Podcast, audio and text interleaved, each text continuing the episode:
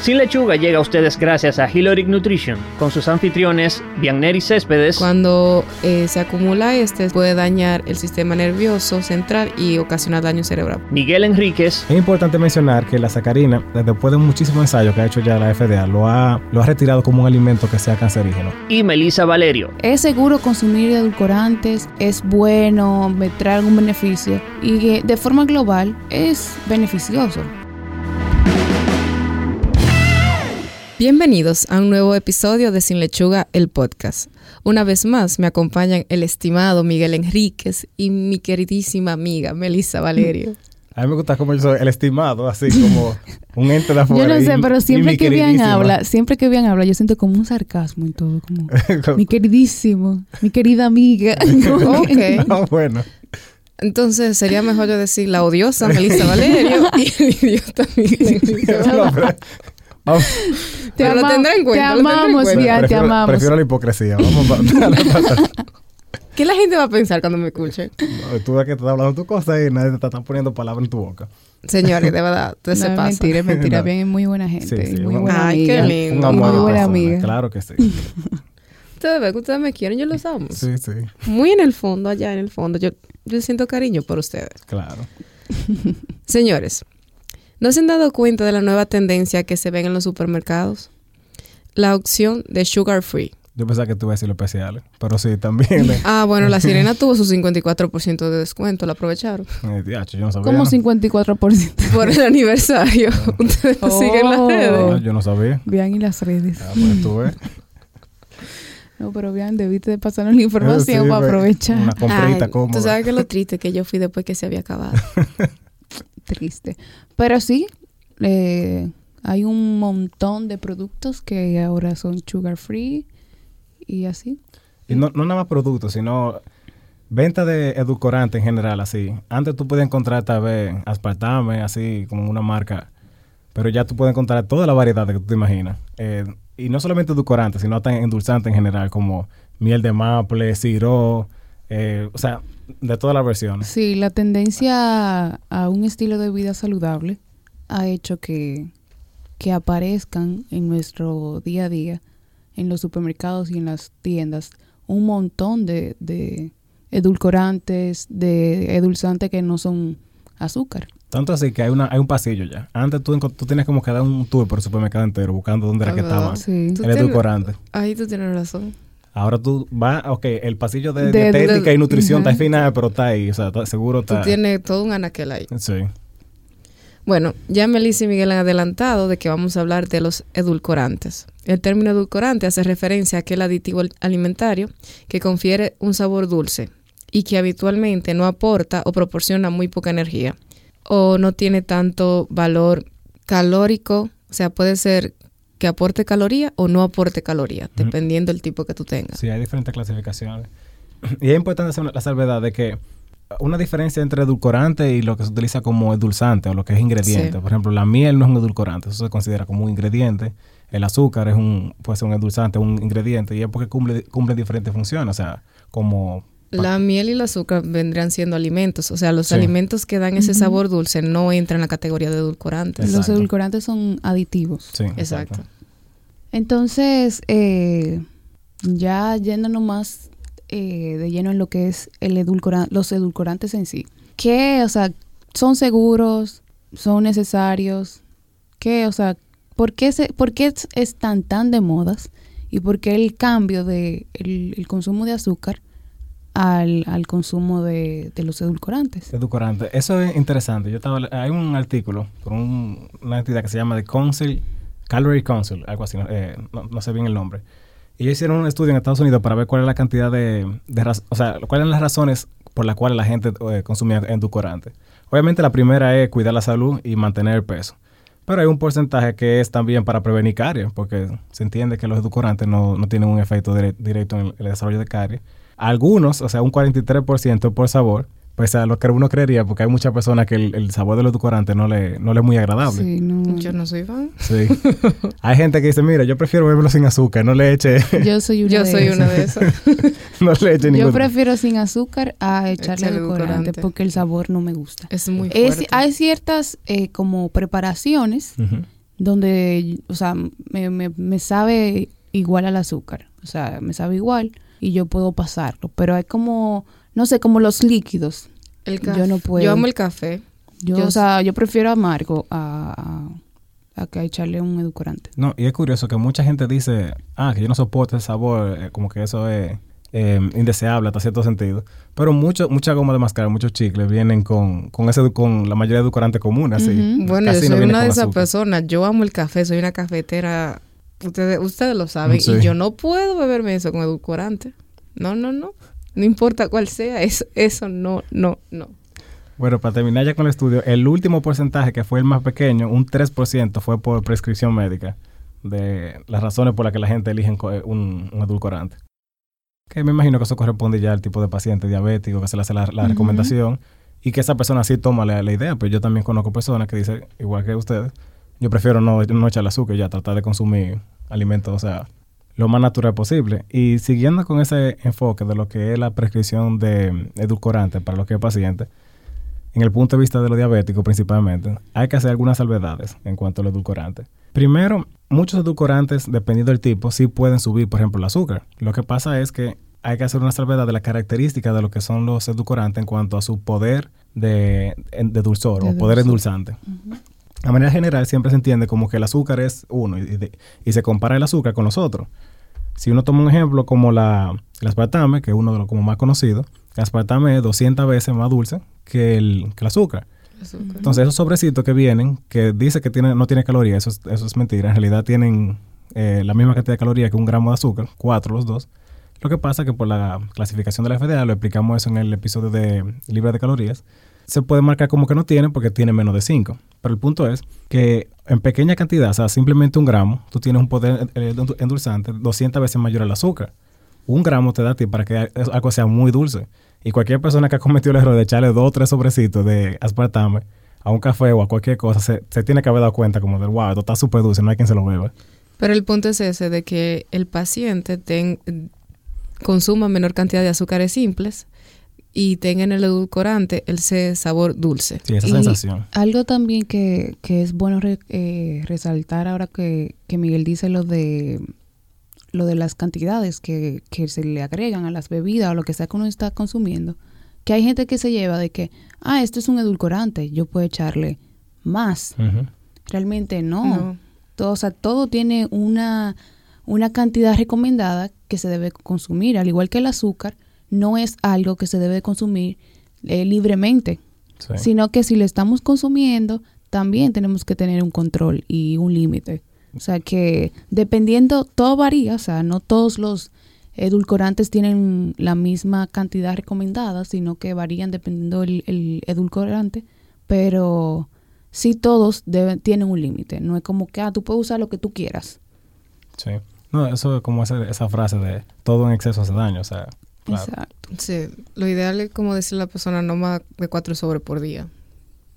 Exacto. Pensando en que se lo va a beber en diferentes bebidas y que tampoco le va a echar los cuatro sobres a una sola bebida. No, y que puede también, tal vez sin saber, consumir alimentos que también tengan el mismo edulcorante. Porque, exacto, no, y, y está la parte que anteriormente hablábamos de eso, de que hay alimentos donde no es, o sea, es recomendable comerlo de forma natural, sin agregarle ningún edulcorante, ningún endulzante, porque ya naturalmente contienen Tienen- su, su azúcar, su endulzante natural, que no deberíamos entonces agregarle eh, nada más, sino que deberíamos aprender a comerlo de, en su forma natural. Eso pasa mucho con los jugos. Sí. Se supone que el jugo, la fruta, o sea, cuando usted se come una fruta, usted no busca una cucharada de azúcar y se la echa a la fruta entera. Claro. Aunque puedo decir, puede que sí, que haya gente que, que lo haga, Sí. pero no es lo normal. O sea, lo normal es que usted coja su fruta, la pele y se la coma. A menos que no sea chino, la verdad. También. Pero... O un cítrico, realmente. Sí, a, los sí. cítri- a los cítricos les suelen como, si están muy Sí. fuertes. Yo, yo a mí me gusta mi jugo de limón sin azúcar. Pero eh, realmente eh, es aprender a, a comer esos alimentos sin adicionarle ningún endulzante. Entonces ahí es que está el detalle de que cuando ya tenemos un, un alimento que de forma natural es dulce, que tiene su propio eh, edulcorantes o endulzantes, no deberíamos de agregar otro eh, artificial, por Claro. así decirlo. Sí. Ah, siguiendo en esa línea, tenemos que recalcar que la sustitución del azúcar por edulcorante no va, como Miguel ya ha explicado, no va necesariamente asociado a que se va a disminuir la ingesta calórica, que también podemos llegar a utilizar indiscriminadamente diferentes be- bebidas porque son light, porque tienen edulcorante y no tienen, o sea, no nos aportan eh, en sí ese azúcar, eh, de- decidimos elegirla, o sea, bebemos jugo Con cualquier edulcorante. Sí, o sea, lo, en- entendiendo lo que bien plantea, es como si ya yo consumí un refresco que tiene X edulcorante y ya luego me voy a la casa y me preparo un café con ese Ese mismo mismo edulcorante. edulcorante. O sea, ya yo voy aumentando la cantidad de dicho edulcorante que he consumido durante el día. Y Cabe- si tomo jugo también, voy. Voy y le agrego más, porque como no estoy consumiendo azúcar, sino que estoy bajando la ingesta de azúcar, pero entonces estoy agregando otra cosa. Es lo mismo que hablamos el- en el episodio de, de los productos light. Te quitan una cosa, pero te agregan Agregan otra. O sea, claro. nosotros también de forma... eh, eh, de- pa- tratando de disminuir eh, la ingesta de, de azúcar, entonces incrementamos el consumo Son de edulcorantes. Sí. Entonces todo tiene un límite, o sea, no es malo consumir los edulcorantes porque es una buena forma de, de sustituir el azúcar, pero eh, el exceso también puede traer consecuencias. Exacto. No, y que Es hay, buscar el equilibrio. hay un efecto secundario que casi nunca se menciona en lo que tiene que ver con los edulcorantes. Y es que, según un estudio que se hizo, cuando una persona ingiere edulcorante, el cuerpo lo acepta como que ah, viene en grande cantidad de azúcar, porque la- esa es la idea de que hay una percepción más dulce de lo que en verdad te está aportando. Cuando ves que no es así, entonces eso causa en algunas personas, eh, o algunas veces, mejor dicho, una, una ansiedad, como de que al poco tiempo ya te dé hambre otra vez, como, oye, pero ¿dónde está la comida que el cuerpo sintió que venía, que no llegó? Sí, porque el cuerpo se prepara para eh, libera las hormonas que procesan el, el azúcar. Entonces, al no llegar esa cantidad de azúcar, ahí es Vuelven que a trabajar. ahí es que viene la desesperación de que, oh, yo tengo antojo, yo quiero algo dulce. Por eso es importante lo que eh, y Belisa presentaban sobre el hecho de lo, lo preocupante que es que una persona ingiera varios, varios alimentos. Ah, Yo conozco muchas personas que sí se toman el tiempo de leer las etiquetas, pero casi siempre todo el que lee una etiqueta nutricional va como a los datos, calorías, eh, general. a- aporte, pero casi no, los ingredientes nadie olvidan. casi lee los ingredientes. Sí. No nadie, muy pocas personas leen los ingredientes. Y es, yo creo que una de las partes más importantes que deberíamos de leer, Sí. porque uno dice, ah, no tiene azúcar, o ah, eh, Pero que lo que está, tiene entonces. está disminuido en sal, o no tiene eh, aditivos, no sé. Pero entonces, si no tiene eso, debe de, de buscar qué otra cosa tiene para, o sea, con qué han sustituido ese, ese ingrediente para mantener el sabor. Exacto, y más si tú sabes que es un producto que vas a- tiene que saber dulce. Si no tiene azúcar añadida, si tiene muy bajo carbohidrato, ¿dónde está el azúcar? ¿Dónde está ese sabor dulce que es característico de ese producto? Exacto. Claro. Entonces, el, el- el punto es que seamos un poquito más críticos en el momento de hacer esas elecciones. Eh, también es importante recordar que el empleo, o sea, los edulcorantes tienen alternativa dietética y ya lo hemos mencionado, que es para el control de peso, dependiendo qué tipo de paciente estemos tratando. Ya mencionamos la diabetes y también, como Miguel dijo, se, utiliza para prevenir caries, eso más en las generaciones más jóvenes. Aunque ahora todo, o sea, todo el mundo lo, está usando porque es muy común. O sea, eh, en la mayoría de casas no se, encuentra, se encuentra igual como te encuentra el azúcar, encuentra alguna cajita de edulcorante. No, y es interesante que ya tú vas a casi cualquier cafetería o restaurante. Antes Te siempre te ponían, opción. como mucho te ponían eh, azúcar blanca y morena. Ahora te ponen azúcar blanca morena y tu Y sobrecito tu amarillo ahí de edulcorante, edulcorante. Sí. Tu sobrecito amarillo. Sí. La mayoría vienen amarillo. Sí, sabemos cuál es el edulcorante, eh, que viene el sobrecito ama- amarillo, pero eh, también es bueno resaltar, ya lo hemos dicho de forma global, pero la seguridad que tienen los, Sí. los edulcorantes. O sea, es seguro consumir edulcorantes, es bueno, me trae algún beneficio y de forma global es beneficioso Lo hemos mencionado. lo hemos mencionado ya de- desde que iniciamos, no es malo consumir edulcorantes, al contrario, es algo bueno cuando estamos controlando el consumo, el consumo de azúcar. Pero, como ya hemos dicho, cuando se excede la cantidad recomendada para consumir durante el día, ahí sí ya vamos, podemos encontrar eh, problemas, podemos encontrar algún, eh, alguna reacción, un efecto secundario que no era lo que estábamos buscando. Sí, de hecho, pasa mucho en, por la parte del edulcorante como un aditivo que viene incluido en, algunos alimentos, de que eso también lleva la parte de lo que tiene que ver con el control. Hay algo que se llama eh, la ingesta diaria admisible, que es como qué tanta cantidad de eh, X o Y sustancia tú puedes consumir antes de que te traiga un problema. Y esto siempre se calcula como que es 100, la, la, dosis se calcula en base a que sea 100 veces menor a el animal, a un animal específico que le haya hecho un efecto, asumiendo que el ser humano es mucho más ¿verdad? sensible. Por lo que casi, siempre se establece eh, un, un, un, ámbito de seguridad. Y aún así también se hace la salvedad de, de, que se hacen varios estudios y se tiene que justificar su uso e importancia. Con los edulcorantes pasan dos cosas. Eh, hay uno que es uno que era muy famoso, que es la sacarina, que anteriormente siempre se hablaba, ah, la sacarina da cáncer, y cada vez que alguien dice que los edulcorantes dan cáncer, va principalmente por el estudio, el estudio que hizo la sacarina. Es importante mencionar que la sacarina, después de muchísimos ensayos que ha hecho ya la FDA, lo ha, lo ha retirado como un alimento que sea cancerígeno. Lo que sí hizo la salvedad es que se aumentara la, la se disminuyera, perdón, la ingesta diaria admisible, y, y, de hecho se le quitó el, como el etiquetado especial que tenía antes de que había que identificar si este producto tiene sacarina, tenga cuidado, etcétera. Sí, uno que tiene que tener precaución es el aspartame, pero solamente los pacientes que tienen fenicetonuria, exacto. ¿Y qué es la fenicetonuria? Miguel no va a ilustrar, ¿verdad? No, bien, yo... la fenicetonuria es una enfermedad hereditaria normalmente es como, eh, no es muy común, es una rara afección. El bebé nace sin la capacidad de, este, de poder sintetizar el, el aminoácido llamado fenilalanina. Cuando eh, se acumula este es que eh, se puede, el, puede dañar el sistema nervioso central y ocasionar daño cerebral. Por eso ahí tendríamos que tener mucho cuidado si tenemos un paciente de ese, con o sea, si tiene esa condición.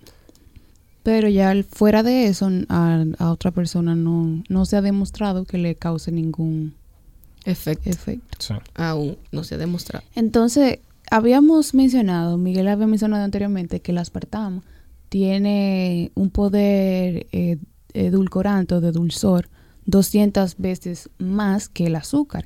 Así como el, como el aspartame, también hay otros. O sea, están todos los, los este, los edulcorantes tienen un poder, un poder dulzor eh, diferente, de diferente intensidad.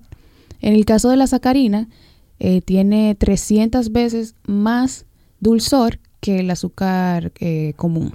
El aspartamo, ya como lo había mencionado Miguel, tiene 200 veces más que, que el azúcar. La sucralosa tiene 600 veces más que el, que, que el azúcar y el acesulfamo K tiene 220 veces más dulzor que el azúcar y el stevia tiene 300 veces más que el, que el azúcar. Eh, cabe resaltar, como ya hemos dicho, que todos estos eh, edulcorantes se utilizan en diferentes... Eh, en la industria alimentaria no solamente se, se utiliza como edulcorante de mesa, o sea, como un edulcorante como si fuera el azúcar que lo tenemos en la mesa, sino que se utiliza, eh, o sea, lo podemos encontrar en refrescos, en productos horneados, en frutas en conserva, en la goma de mascar, como había mencionado anteriormente. O sea que al momento de nosotros querer eh, controlar las cantidades que estamos utilizando, debemos de verificar eh, nuestros productos, los productos que estamos consumiendo y qué tienen, o sea, qué ingredientes tienen. Tenemos que verificar también si tiene más de uno, porque muchas veces en la industria se utilizan dos eh, eh, edulcorantes con fines de enmascarar algunas condiciones. Por ejemplo, la um, sacarina tiene un regusto amargo, o sea, después de, de, tragar se siente como un poco amargo en la garganta y se puede usar en combinación con otro que sea un poco más dulce en el regusto para enmascarar esa situación. En ese sentido, mi querido nutricionista, debemos aclarar que los nombres así medio dificultosos que dijo Melissa no aparecen en la etiqueta. ¿Cómo aparecen en la etiqueta, por favor? con un código. O sea, los aditivos en general tienen un código de para, para identificarlos. O sea, no encontramos aspartamo o no encontramos eh, sacarina como tal, sino que cada, cada uno de estos edulcorantes tiene un código que se agrega la etiqueta y ahí uno sabe. Normalmente sería? empiezan con la letra E y luego van seguidos por números. Tres cifras, si mal no recuerdo, sí. Eso quiere decir que es un edulcorante. Bueno, esas tres cifras o ese, esa numeración es importante hacer la salvedad de que cuando es E, el primer número que corresponde a 9, ahí sí ya es que es endulcorante. Esa, pero esa codificación puede ser para diferentes tipos de aditivos. Exacto. O sea, que el número que diferencia los otros aditivos Es el del- nueve. Del edulcorante es el 9. que inicia con el 9. O sea, tiene una E, un 9 y otros Es dos un- números. Ya esos son diferentes. Es importante también hacer la salvedad de que sí es posible a veces encontrar algún alimento que tenga detallado, por ejemplo, ah, aspartame o tal compuesto, pero es bueno darle a, a las personas todas las herramientas para que puedan Para que identificar, puedan. claro, de manera segura, cuáles productos tienen o no algún tipo de aditivo. Hemos llegado al momento más esperado de cada episodio. Vamos para el Oye Ahora. Vamos a ver qué nos trajeron nuestros queridos colegas hoy para escuchar. Oye ahora. Ok, en el hoyo ahora de esta semana les traemos algo parecido a lo que ya hemos estado hablando en el día de hoy y es sobre la historia del aspartame. Ok. ¿Cómo se descubrió el aspartame? Suena interesante. Sí, porque uno pone a pensar, ¿cómo a la gente se le ocurrió de que déjame Que buscar un, sustituto para azúcar? O sea, Sí. ¿cómo yo...? Pues les cuento que en el 1965 un investigador médico, Eso es relativamente joven, del 65. sí, Hace hace poco. Sí. hace poco tiempo, eh, él estaba trabajando y estaba desarrollando un tratamiento para las úlceras. Para las úlceras. Y cuando este pasó el dedo por la lengua, ustedes saben cuando uno está leyendo y pasa una página, ese sonidito, como ese, ese, ese pase. Ah, ok, ok. Que hay gente que se pasa la- el dedo por la lengua como para humedecerlo y que Para pase la página pegarse. más fácil. Él se dio cuenta que lo que él estaba utilizando para, el tra- utili- o sea, para desarrollar el tratamiento era dulce. O sea, Gracias, cuando... gracias a Dios que no era un veneno que estaba inventado. sí, porque La gente dice que el veneno tiene que ser amargo, no sé. Sí. Entonces ahí él se dio cuenta, o sea, él estaba mezclando aminoácidos para su tratamiento para las úlceras. Cuando iba a escribir, me imagino, eh, lo que él había, él estaba haciendo, se eh, escribió, iba a pasar la página. Cuando pasó la página y se puso la mano, el dedo en la boca, se dio cuenta de que era dulce. Y de ahí sale el origen del aspartame. O sea, que él le dio curiosidad. Ok, ¿cómo esto, Él se No, dio pero cuenta ¿cómo de- esto ese, sabe hombre, ese es un investigador de verdad, porque dijo, déjame ver qué es lo que sabe dulce. ¿Y por qué? O sea, Sí. y, y- y- y, o sea, como yo no tengo azúcar, ¿por qué tú me sabes dulce? Es O sea, de increíble cómo muchas cosas se descubren por accidente, porque hay otras así que han sido también... Tenemos que dejar volar la imaginación y Bueno. investigar cuando No, no, hay- son los resultados esperados, porque No, a mí me gustan en 65, cuando no había seguridad de ningún tipo, la gente no se va guante ni nada, y era la buena de Dios. Exacto, El mano limpia y pa. me gustó que él confió que eso no le iba a hacer daño. Sí, no, eso está muy Sí. bien. No, y me imagino que él ya tenía el, el detalle, sabía de que era, o sea, lo que él estaba mezclando. O le estaba Sí, muy no. seguro Porque como él lo que estaba era mezclando aminoácidos, que cabe resaltar que el aspartame son, es la mezcla de dos aminoácidos, eh, él tal vez ahí dijo, no, pues déjame, no, nada me, no me va a hacer como ningún daño. Sí. Entonces ahí, ahí tal vez, eh, por eso tal vez lo hizo con seguridad. Pero sí, señores, de Ah. a- así tan extrañamente se, se descubrió el Yo aspartame. voy a esperar el No, descubrimiento de ustedes. Pónganse creativos a desarrollar cosas y si eso no es resultado, averigüen qué. No, es que uno no puede planearlo. Tú ves, estas cosas son por accidentes que se descubren. Cuando yo tropiece con algo y lo descubro, yo te, te Me diré. tropecé, me rompí un diente. Ah, mira. Son cosas así, eh, momentáneas. Hemos llegado al final de nuestro episodio, pero antes de queremos darle conclusiones muy, pro- muy atenuadas a lo que hemos estado hablando.